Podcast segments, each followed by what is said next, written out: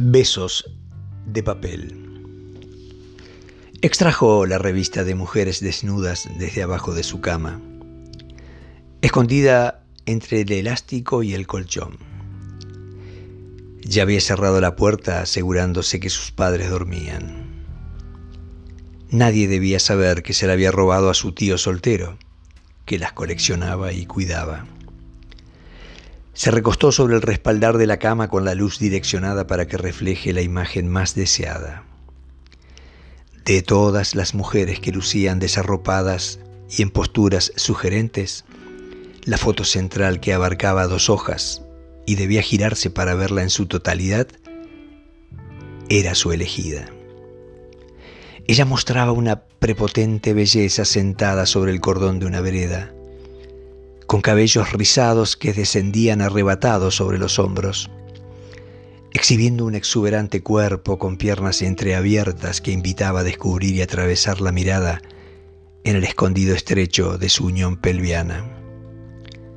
Estaba cubierta con encajes estrechos que enseñaban una desarrollada y pulposa musculatura.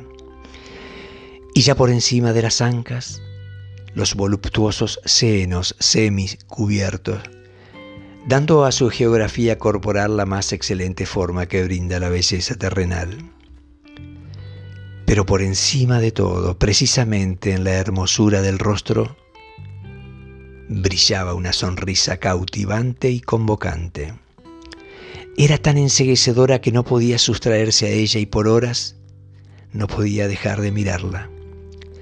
Sus fantasías giraban sobre el cuerpo, pero lo extasiaba la sonrisa esa cara parecía sonreírle a él. Por eso sus labios se posaban repetidas veces sobre el papel. A los diez años estaba enamorado de ella. Quedó dormido con la revista en el piso. El domingo arribó con cantos napolitanos del tío soltero que alegre y entusiasta ingresó a la habitación para despertarlo con cosquilla. Así sucedió como tantas veces.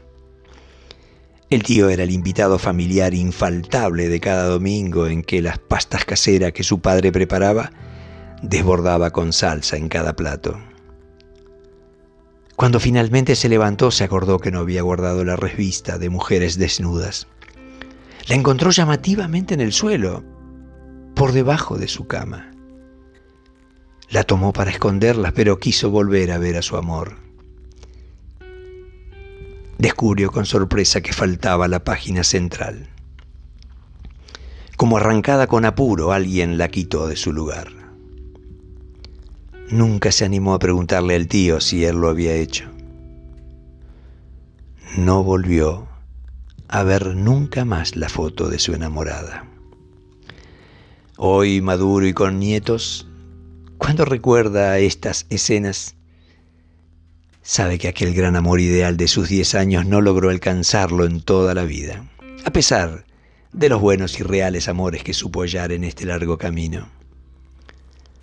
Sonríe en secreto cuando recuerda los incontables besos que le entregó al papel.